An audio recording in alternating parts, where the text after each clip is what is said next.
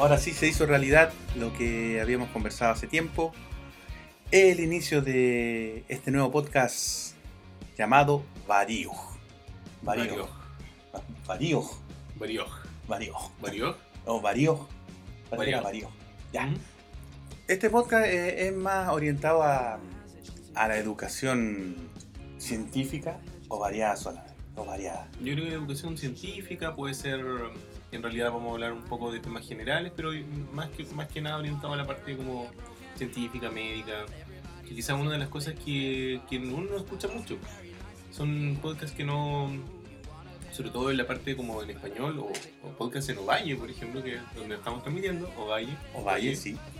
Ovalle City, son cosas que no se escuchan mucho y, y por eso a nosotros nos pareció que, que era interesante realizar este proyecto.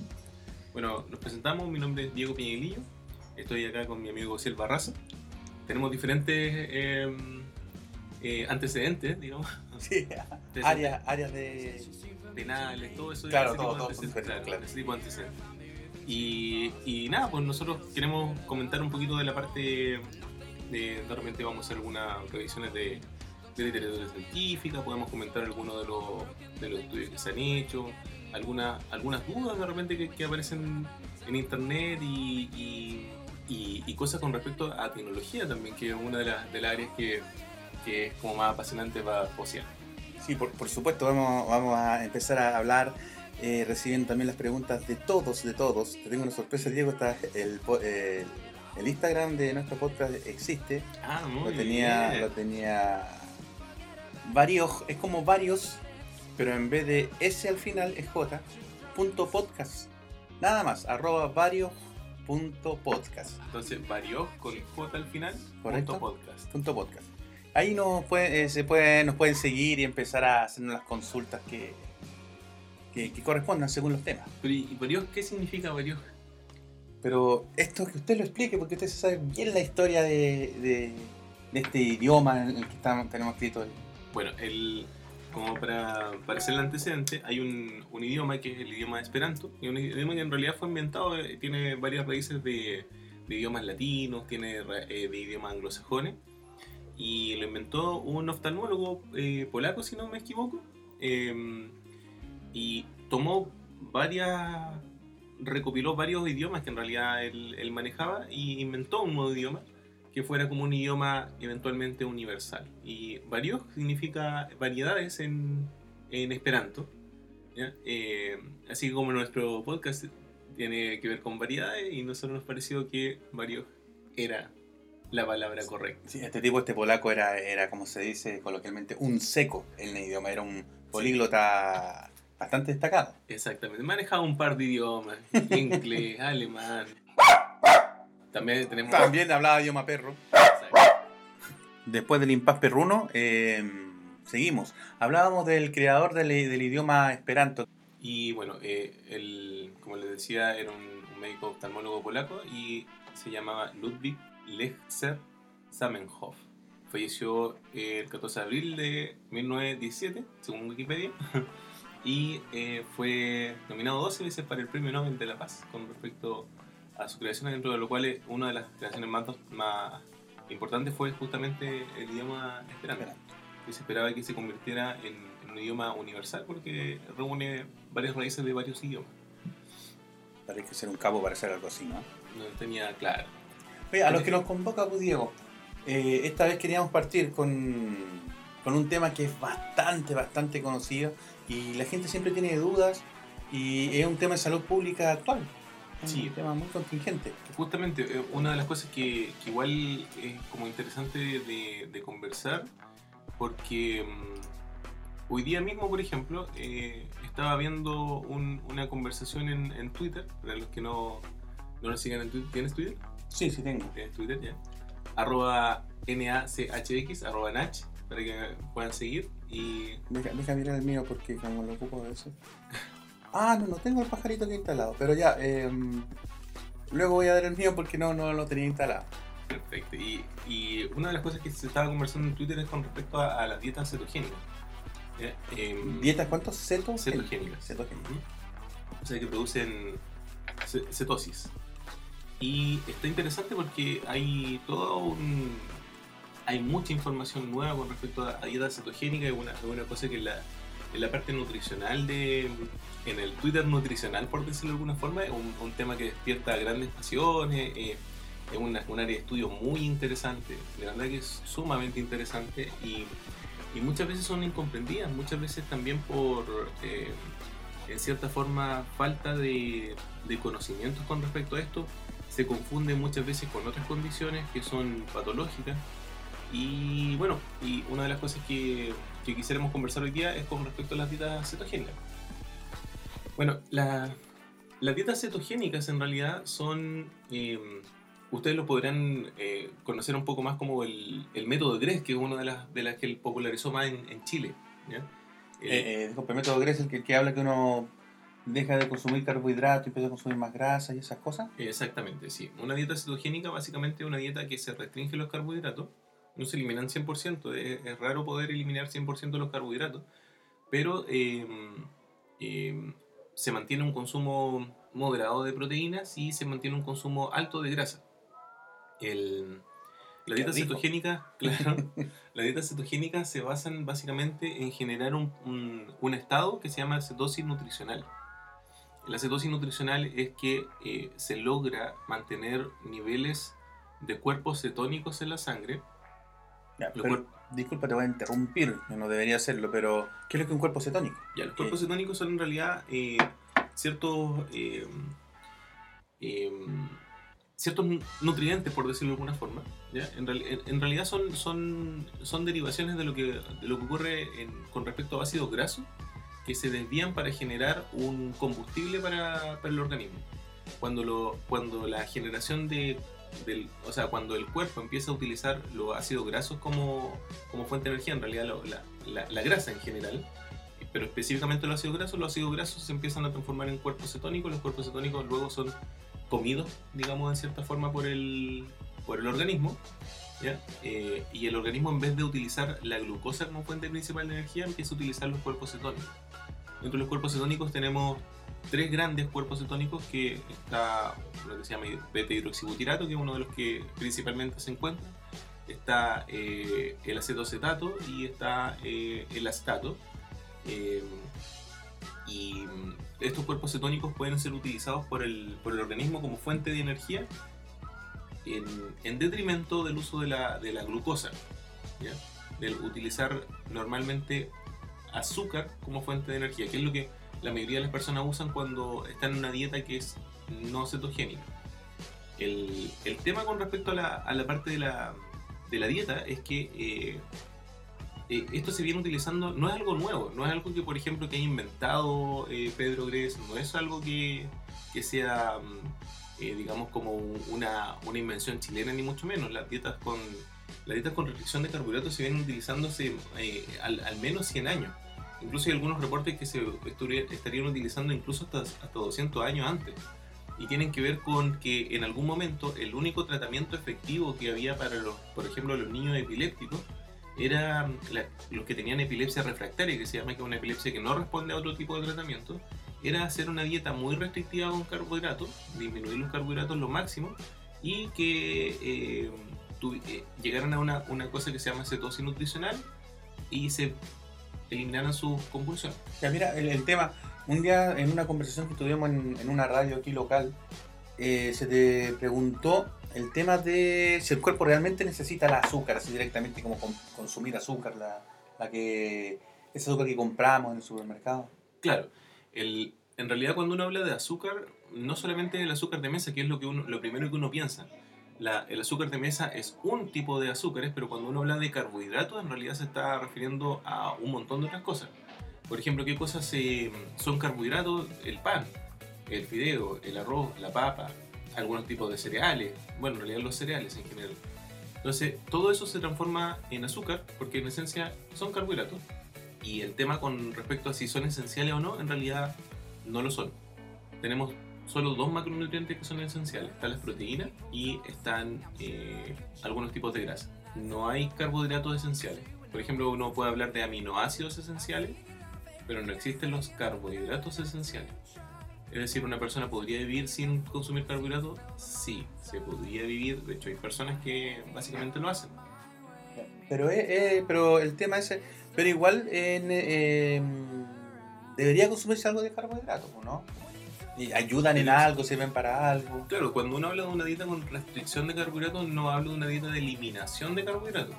La restricción de carbohidratos en general en la literatura están clasificadas como en tres partes. Una, una restricción, eh, digamos, como la, las dietas más restrictivas de carbohidratos son de menos de 30 gramos de carbohidratos al día. Como para que uno se haga una idea, por ejemplo, un pan, un pan marraqueta tiene 24 gramos de carbohidratos netos. Entonces esta dieta permitiría comerse a lo más prácticamente como un pan al día de, en, en, azúcar en total, no, no solamente eh, consumir en una sola porción, en una sol, un solo tiempo de alimentación, sino que sería consumir completo, eso todo el día, Mira, sumando todo. Totalmente eso porque yo, yo, he tenido amigos, familiares que han dejado de consumir pan, no al 100%, pero se comen un pan al día, incluso la lluvia que debe tener menos, menos gramos y realmente bajan bastante de peso, dejan las bebidas, obviamente esas bebidas azucaradas, las bebidas de fantasía, y, y bajan bastante de peso. Que lo que pasa es que, por ejemplo, cuando, bueno, como les decía, la, la, restricción de carbohidratos puede ir siendo una dieta como la más restrictiva, que se habla de menos de 20 menos de 30 gramos de carbohidratos netos al día. Después vienen las dietas que son de restricción moderada, de menos de 50 gramos de carbohidratos al día. Y luego están las dietas que se, se denominan eh, dietas liberales de restricción de carbohidratos, que son de menos de 130 gramos de carbohidratos al día. Estas cifras son un poco arbitrarias porque si uno revisa la literatura, de repente eh, hay algunas, un, algunos que eh, utilizan el, los conceptos, pero un poquito con algunos cambios en los números, pero en general es lo que se acepta como, en, de, como por consenso. Ahora, como les decía, la dieta no es de eliminación de carbohidratos, es de restricción de carbohidratos. Uno restringe, no elimina 100%. Hay dietas que efectivamente la premisa es eliminar 100% los carbohidratos. Por ejemplo, las dietas carnívoras que se llaman, que es consumo netamente de carnes. De proteínas. Claro. La proteína en esencia, casi todas las fuentes de, de proteínas son o, con una cantidad prácticamente eh, eh, irrisoria de carbohidratos. Entonces, si uno come, por ejemplo, un bistec, uno en realidad no está comiendo nada de carbohidratos. Un bistec de vacuna. Mm. Ahora, dicho esto, claro, puede ser beneficioso eliminar los carbohidratos dependiendo. Si una persona tiene un problema metabólico, como por ejemplo diabetes, sí puede ser extremadamente beneficioso en muchos casos.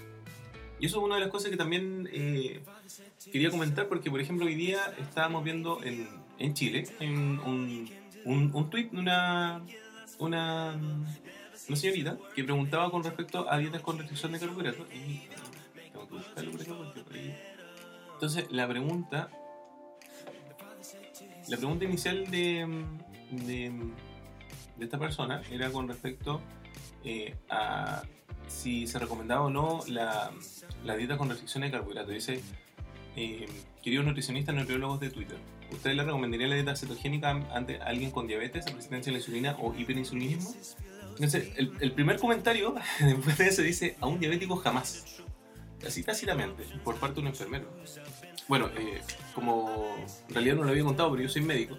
Ah, sí, trabajo, claro, trabajo en, en, el área pública, tanto en la parte privada y hace hace bastante tiempo nosotros utilizamos dietas con restricción de carbohidratos tanto en, en el centro donde yo trabajo como en, como en la parte pública. Sí, oye, pero aparte de decir que eres médico, eres una persona muy asidua también a la tecnología, que es lo que nos hizo conocernos.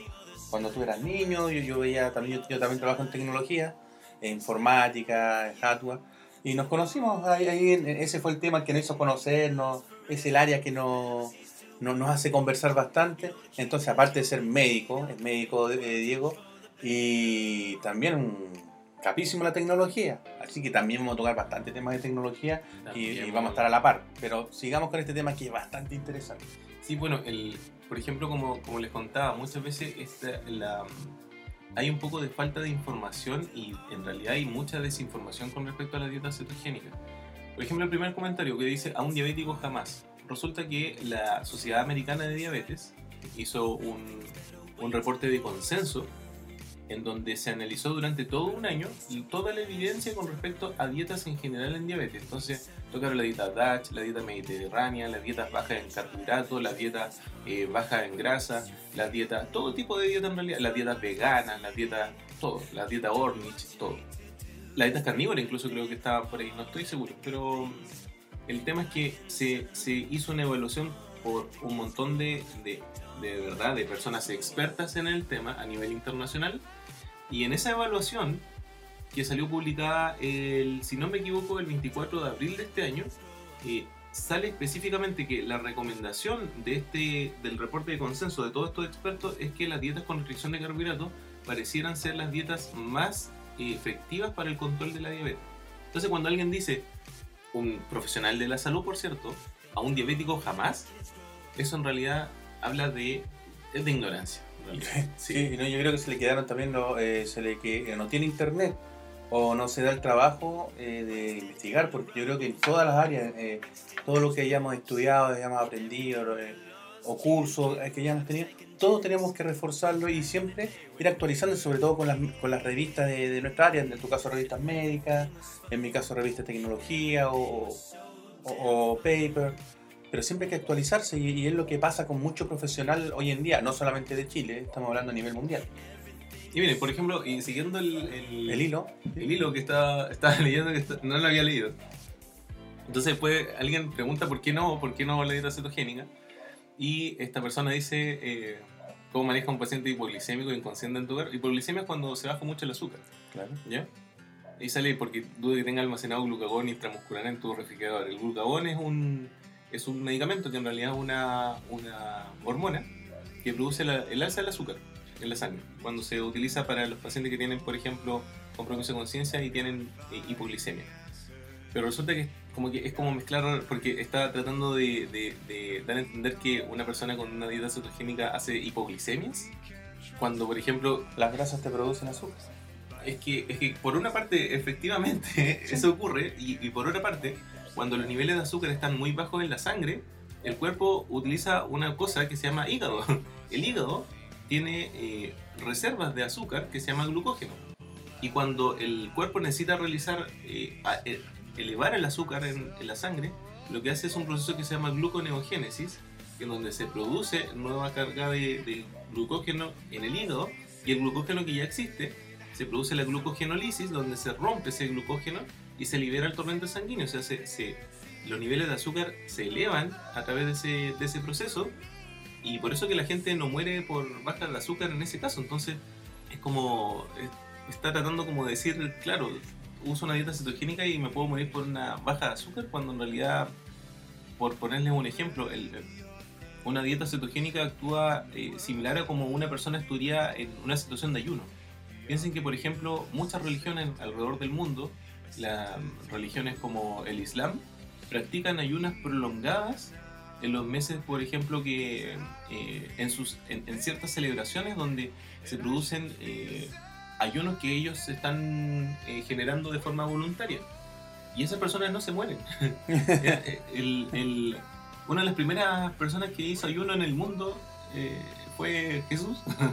¿ya? Y, y lo promueve incluso en la, en la Biblia, ¿ya? independiente que sean o no creyentes religiosos, pero el, el tema es que muchas personas alrededor del mundo, de todo tipo de religiones, generan ayunas y no se mueren por hipoglicemia justamente porque hay mecanismos contrarregulatorios para evitar hipoglicemia. Es diferente a lo que ocurre, por ejemplo, con un diabético que se inyecta insulina, por poner un ejemplo, y que se puede pasar de la dosis de insulina que efectivamente puede generar bajas de azúcar importantes y que se tienen que manejar en el hospital, etcétera, como otros medicamentos de, de la diabetes que pueden generar también el mismo problema. Porque en este caso no estamos hablando de un medicamento, estamos hablando de una un, un plan de alimentación en donde el- no estoy tratando de forzar al cuerpo a bajar el azúcar, sino que simplemente estoy restringiendo el azúcar que le aporto. Claro, eh, todas estas dietas aplicadas a, lo- a- a la gente con diabetes, eh, obviamente es un plan que se debe llevar, investigar con el paciente, cambiar de repente las dosis de medicación para que todo sea... Que sea, no, Que que sea. funcione, no, para que funcione. Si, si tú quieres que una cosa eh, sea pareja, es decir, entre el bajo consumo de, de carbohidratos y también eso te, te va a ayudar un poco a hacer eh, desaparecer mucho los síntomas de la diabetes. Eh, obviamente va a acompañar también con la disminución un poco de algunos, de algunos medicamentos que tiene que utilizar, ¿no? Es que eso es lo que, claro, efectivamente, cuando uno hace, por ejemplo, una dieta con restricción de carbohidratos con un paciente real, digamos, en la, en la vida real, y es un, es un paciente que ya está con algunos medicamentos, hay que ver si, eh, si potencialmente esos medicamentos pudieran eh, generar problemas a largo plazo o a corto plazo incluso. Entonces, por ejemplo, cuando un paciente está con insulina, lo que se hace es disminuir la insulina. Si un paciente está con algún medicamento como unos medicamentos que son muy conocidos en, en atención primaria, que son las glibenclamidas, que son del grupo de las sulfonilureas de, la parte de diabetes, esa, ese tipo de medicamentos se suspenden, porque su riesgo de hipoglicemia es muy alto. De hecho, es muy, alto independiente que usen o no dieta cetogénica. No es un buen medicamento, no es un medicamento que yo usaría con, mucha tranquilidad sin embargo, muchos pacientes diabéticos en el área pública eh, lo usan y lo usan en dosis súper altas. Y, y el tema es que hay, de repente todos, digamos, miran como, miran como, como con normalidad ese tema, donde la hipoglicemia sí pueden producir daño en un diabético, y cuando tenemos una herramienta como la dieta cetogénica, que es mucho, mucho, mucho, mucho, mucho más segura, todos lo empiezan a mirar raro. Entonces es como una, es, un- es una cosa como de loco.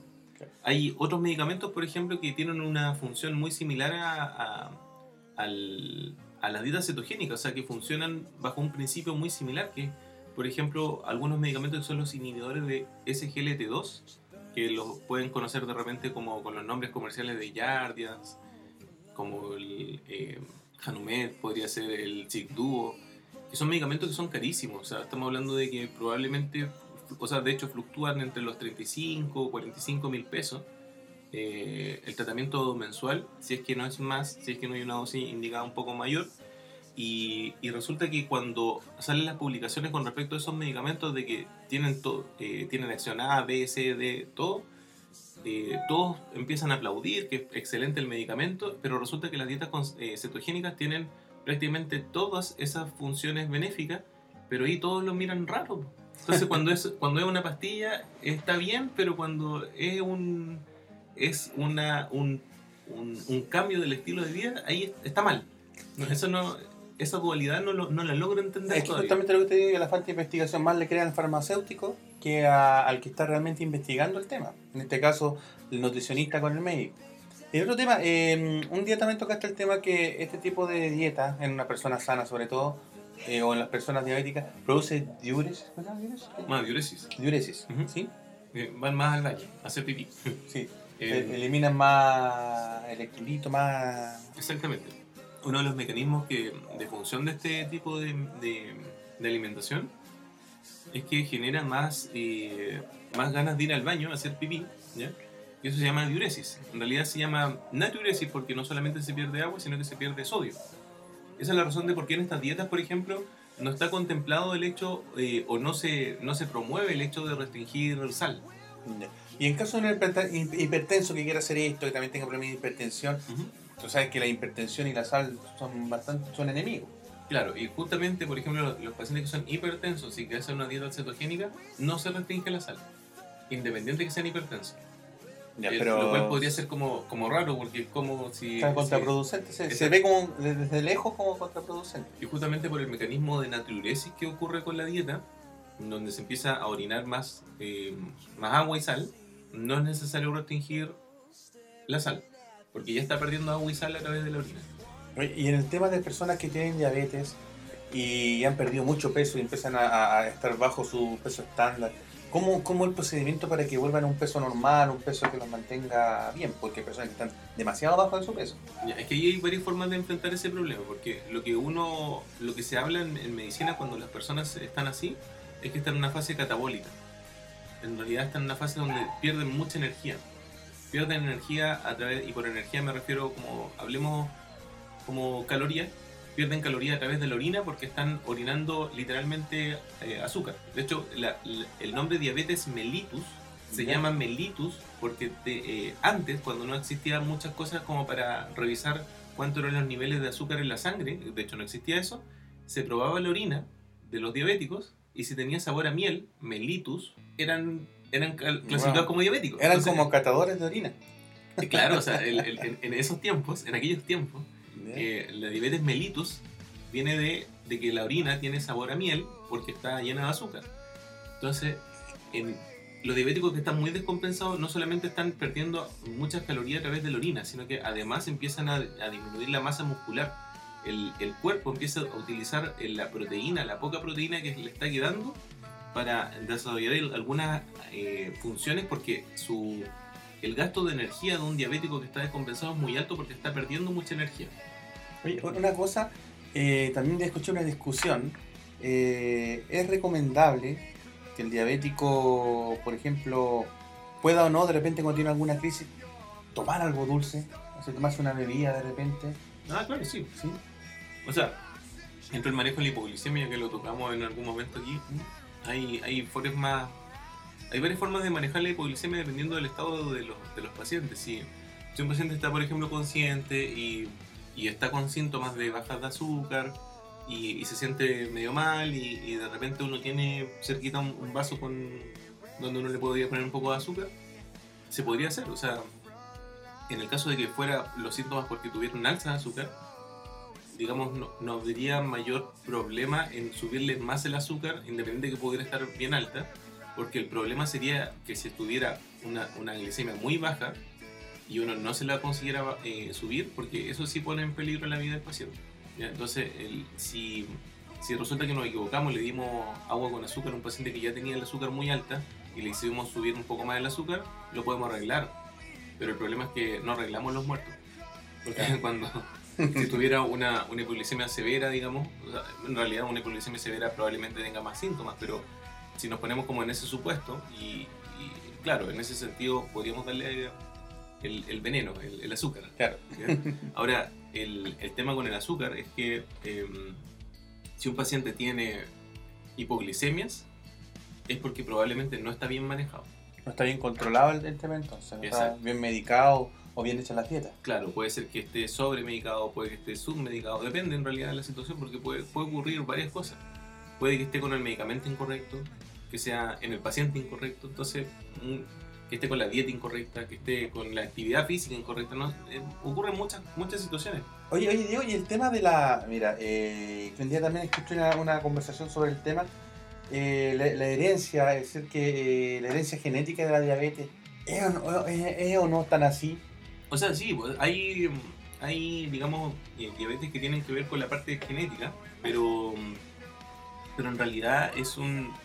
Lo que está más aceptado hoy en día es que uno mismo se genera en cierta forma los problemas del, del azúcar, los problemas metabólicos, porque si bien hay un componente genético que uno podría aducir, en general, es porque la gente tiene una dieta inadecuada, por ejemplo porque las personas tuvieran una carga genética solamente no es el principal problema. Es muchas cosas que nosotros hacemos, que lo que dejamos de hacer son las que muchas veces producen los problemas. Hay muchos pacientes que son hijos de, por ejemplo, de padres diabéticos, pero nunca desarrollaron diabetes. Pero que en realidad el, la, el estilo de vida que siguieron fue quizás mucho más saludable que el de sus padres. Yo he visto temas de diabetes infantil, que hay niños que obviamente lamentablemente tienen esa enfermedad desde muy muy pequeños uh -huh. pero que han vivido vidas totalmente normales sabiendo cuidar ah, bueno, y, y, interesante porque bueno ahora estamos tocando el tema de como la diabetes tipo 2 que es la que más se ve pero la diabetes tipo 1 sí tiene una, un componente que es muy genético. El, el, el cuerpo empieza como a desconocer el, el mismo cuerpo y se empiezan a producir ciertas sustancias que empiezan a destruir el páncreas. Se empieza, es un daño autoinmune que se llama. Se empiezan a producir anticuerpos contra el páncreas y el, el páncreas, pobrecito, se empieza a bombardear por el mismo cuerpo y eso produce que el, las células que producen la insulina que están dentro del páncreas ya no puedan producir insulina, por lo tanto esos pacientes requieren insulina, por ejemplo. Ah, o mira, habitualmente requieren Diego, mira, dejamos un poquito el light un rato, un rato para hacer un poquito más varios claro. el tema. Eh, hoy, eh, bueno, ayer a mí me llegó el, el, anuncio del lanzamiento del nuevo sistema operativo para Mac. Uh -huh. ¿Ah? eh, Mac OS Catalina. Mira qué nombre más entretenido le ponen. Un Mojave, está Snow Leopard uh -huh. y todo eso. Vamos, vamos, una pausa, una pausa y vamos a seguir con el tema. Estamos hablando justamente del, del nuevo lanzamiento del sistema operativo Catalina de, de Mac, como decía eh, tiene nombres raros, este estuvo Mojave, estuvo Sierra, High Sierra, El Capitán y varios sí. otros nombres hacia atrás, Maverick. Y ahora, nuevo lanzamiento. Tiene algunas novedades, Eh, no, no vamos a andar mucho en el sistema porque yo lo actualicé ayer. Digo, tenía el beta desarrollador hace cuánto? ¿Tres meses? Como- no, hace como dos meses. Dos meses. Entonces, para los amigos que ocupan eh, sistema operativo Mac, que ocupan Apple, eh, algunas novedades. Oficialmente el, el lanzamiento fue, me parece que ayer o antes de ayer. ¿ya? Y entre las novedades del, del- de Catalina, una, una de las más significativas, es la desaparición de iTunes. Ah, claro, sí. el- se cambió por la aplicación música, que fue justamente porque en algún momento estaba muy demasiado lleno, digamos, era, era una, una aplicación que estaba demasiado eh, llena de cosas. Saturada. Entonces, claro, estaba saturada porque eh, uno podía ver los podcasts a través de, de iTunes, uno podía ver la- los videos a través de iTunes, uno podía comprar películas a través de iTunes, uno podía sincronizar el, el iPad o el iPhone o, o el y cosa cualquiera a través del iPhone, o sea, perdón, a través del iTunes. Entonces, era una aplicación que estaba ya demasiado llena de cosas y una de las cosas que dijeron y que, y que muchos eh, usuarios también reclamaban era el hecho de que era demasiado. Entonces, qui- quitemos un poquito de sobrecarga de, ese, de esa aplicación y se, se, mm, se disolvió, digamos, en aplicación para podcast, una aplicación eh, de música, una aplicación... TV. La, Está, está justamente hablando de lo mismo.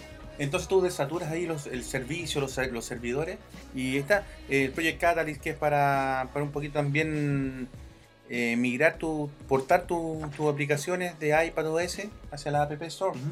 Para, para así evitar también eh, el uso excesivo de RAM, la función de sincronización local en el Finder, es decir, con, con tu dispositivo de iOS, iPadOS, también puedes trasladar ya a través del Finder, trasladar información. Claro, hacer como una, una suerte de sinergia Mm. entre el, el Finder de, de Mac OS y el Finder de, o en realidad la aplicación archivos de, que, que funciona en iOS o en iPadOS. Sí, oye, aquí eh, eh, es lo que a mí me dejó sorprendido, fue esto que es, me dejó loco la función eh, que puedes utilizar tu iPad como, como segunda pantalla. Y ahora estoy que me compro un iPad. Voy a cambiar mi, mi tablet Samsung y voy a cambiar a iPad.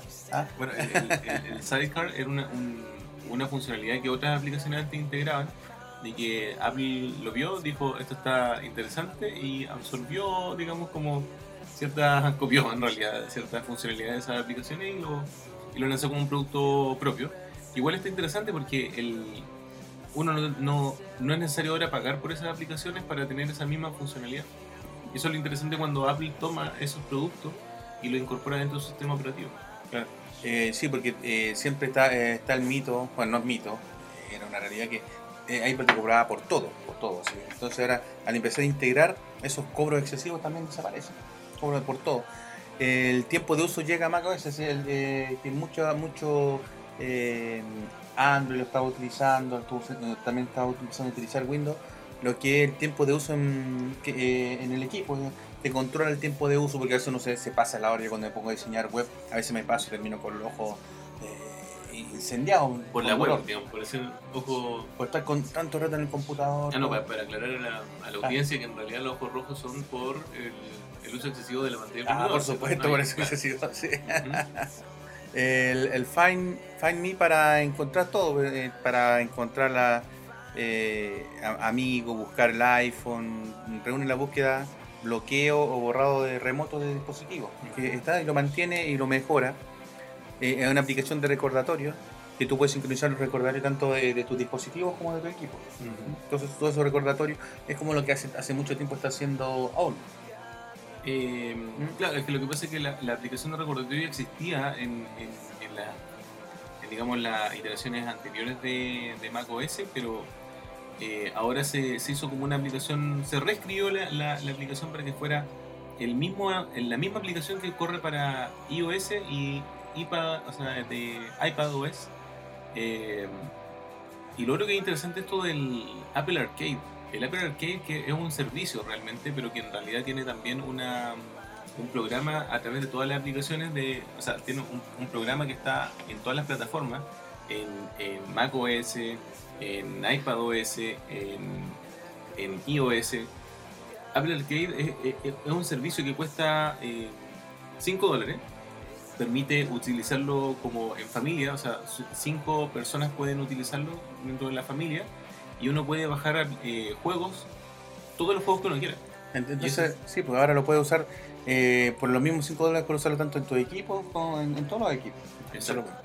Y, y claro, se, y se puede, se puede utilizar en el, en el Apple TV, se puede utilizar en el iPad, se puede utilizar en el iPhone, se puede utilizar en el, en el iPod, para los que tienen todavía iPod.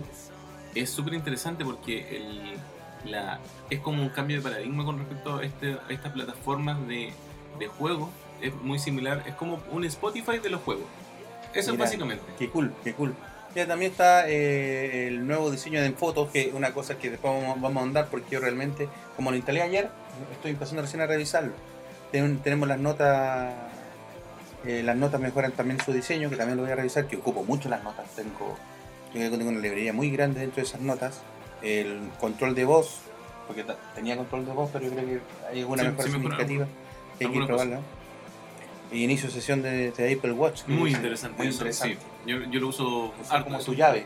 Exacto, de hecho, por ejemplo, cuando uno se enfrenta ahora a, una, a un cuadro de, de poner con- en la contraseña, eh, sale una notificación en el, en, el, en el Apple Watch y uno aprieta dos veces el botón el botón de- del lado, el botón de derecho, por decirlo, en realidad como uno tenga puesto el, el reloj, y, y uno puede, por ejemplo, poner la contraseña a través de- del uso del, del Apple Watch.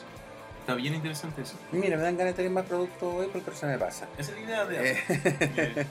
Y, y Safari también mejora su privacidad, que, que lo que uno siempre quiere es que el, que el navegador sea bastante seguro. Y eh, las mejoras en la cuenta, la cuenta personal de uno de Apple ID, ID, yo creo que también es bueno siempre tener me- mejor seguridad, aunque es muy, muy alta la seguridad de, de Apple ID. Es muy difícil hackear una cuenta de esas. Mm, O cuando se te pierde, cuando se te sí, daña. sí. eh, sí, tiene varias, varias funciones ahí de, de, de seguridad. Sobre todo las capas de seguridad. Sí, clave. redundancia en la seguridad, del Claro. doble verificación. Y eso, y eso un poquito adelanto que, va- eh, de lo que vamos a hablar pronto de, de- de la nueva actualización de, de macOS Catalina. Pero volvamos y, y terminemos, ya cerremos el tema de, de la diabetes, de, la- de las dietas que, que nos ayudan a, a mejorar las condiciones de diabetes o evitan, sí, también poder eh, llegar a, ese- a esa enfermedad que a veces es tan catastrófica. Bueno, el, yo creo que cerrar en este podcast va a ser muy difícil Claro. porque eh, es algo que podemos hablar en extenso. Es muy interesante. Lo, lo que les puedo comentar, sí, es que como les decía, sociedades internacionales de, de diabetes, la Sociedad Americana de Diabetes ya eh, promueve el uso de dietas con restricción de carbohidratos. Hay algo muy interesante con respecto a las dietas con, con restricción de carbohidratos, es que una dieta cetogénica se puede obtener tanto con eh, una dieta basada en proteína animal, una, una dieta eh, cetogénica se puede obtener tanto con una dieta basada en proteína animal como por ejemplo una eh, proteína vegetales. Entonces es posible hacer una dieta vegana cetogénica y ahí tenemos lo mejor de los dos mundos en el sentido de que si alguien por ejemplo dice no, es que yo no quiero comer proteína animal, no quiero comer vacas por ejemplo, eh, perfectamente es posible el hecho de, de- de hacer una dieta cetogénica pero vegana. Oye, eh, ya, una cosa así, cortito. Eh, eh, eh, la, la vida vegana, la dieta vegana, es buena, es contraproducente porque también se escuchan opiniones por todos lados, Eso tenemos para hablar para rato. ¿sí? Ya, entonces va a ser Próximo. tema. próximo podcast. De todas maneras, eh, este podcast va, eh, no sé cuándo lo vamos a subir, cuándo va a aparecer, pero la idea es que en nuestro Instagram nos agreguen y nos pregunten lo que quieran. Nosotros vamos tocando diferentes temas según los tiempos que tengamos. Recuerden que Diego es médico y el tiempo del médico es muy corto. Yo soy informático, estoy empezando también mucho emprendimiento, tanto en tecnología como otras áreas, obviamente también relacionadas a tecnología y también en comunicaciones. Pero vamos a hacer todo lo posible que esto no sea muy, muy a lo lejos Sí. porque queremos que aprendan eh, y acompañarlos en todo el proceso de aprendizaje y que nos pregunten lo que quieran. Recuerden, el, el Instagram es varioj, es como varios, pero con la J al final, punto podcast. Nada más y nada menos. Así que, Diego, te invito a despedirte de, de nuestro primer podcast. Muchas gracias, primer podcast. Así que, bueno, un gusto. eh, ojalá que podamos hacer esto de forma eh, periódica y, y, que, y que logremos tener un, un podcast que sea de, de, buena calidad con respecto a la parte de la información, que yo creo que una de las cosas como muy interesante con respecto al ser humano es lograr esto, el, el bagaje, el conocimiento amplio, que tengamos conocimiento de no solamente un solo tema, sino que podamos tener conocimiento de varios temas, eh, en cierta forma dominar ciertos temas, eh, para que, que enriquecedora es una conversación, tener una conversación de, de, de, alta calidad y que sea realmente eh, como, como productiva y que sea mm, interesante en realidad para todos los participantes. Entonces, eso es lo que queremos lograr con este podcast, que, que ustedes escuchen esto, que, que llamen la atención en ese sentido y que podamos empezar a generar conversaciones con respecto a esto. Si tienen dudas, por ejemplo, si, si tienen preguntas, si quieren aportar algo, si dicen, no, en realidad lo que dijeron acá es una basura, díganlo, díganlo también porque eso, eso nos sirve también para que nosotros podamos eh, generar contenido de mejor calidad. Sí, pues de todas maneras también vamos a comenzar a tener invitados que, de diferentes áreas, diferentes ciencias, digamos así, eh, Donald disciplinas. Trump creo que viene, viene, viene el próximo podcast. No, creo que dijo que a Chile no venía por culpa de Felipe Abello que le había dicho cabeza pichi. Ah, no. Está, enojado. Pero vamos a tratar de convencerlo. Pero sí, también Bill Gates dijo que tenía, pero dijo que eh, estamos ocupando todo, todo lo que estamos ocupando ahí, pero también se anduvo enojando Bill Gates. Sí, no, no, le gustó, no le gustó que, que, usa, que, habláramos de, de, Catalina, por ejemplo, del, Mac OS Catalina. Claro, y, y, Steve Jobs, eh, la, la, no, la, la, la, Ouija, la Ouija se me echó a perder. Entonces, y no nos contestó, no lo, contestó. lo llamamos, pero no, no. Claro. ya, Diego, eh, gusto haber compartido nuestro primer podcast, que igual yo partí con nervios, siendo que trabajo en radio, en comunicación, me cuesta cosas así. Sobre todo algo más serio. Exacto. La seriedad yo creo que le cuesta a usted. Eso me cuesta. ya, pues entonces nos pedimos a nuestros oyentes. Esperamos que sean muchos y sigan sumando a, a través del tiempo. Y muchas gracias. Chau.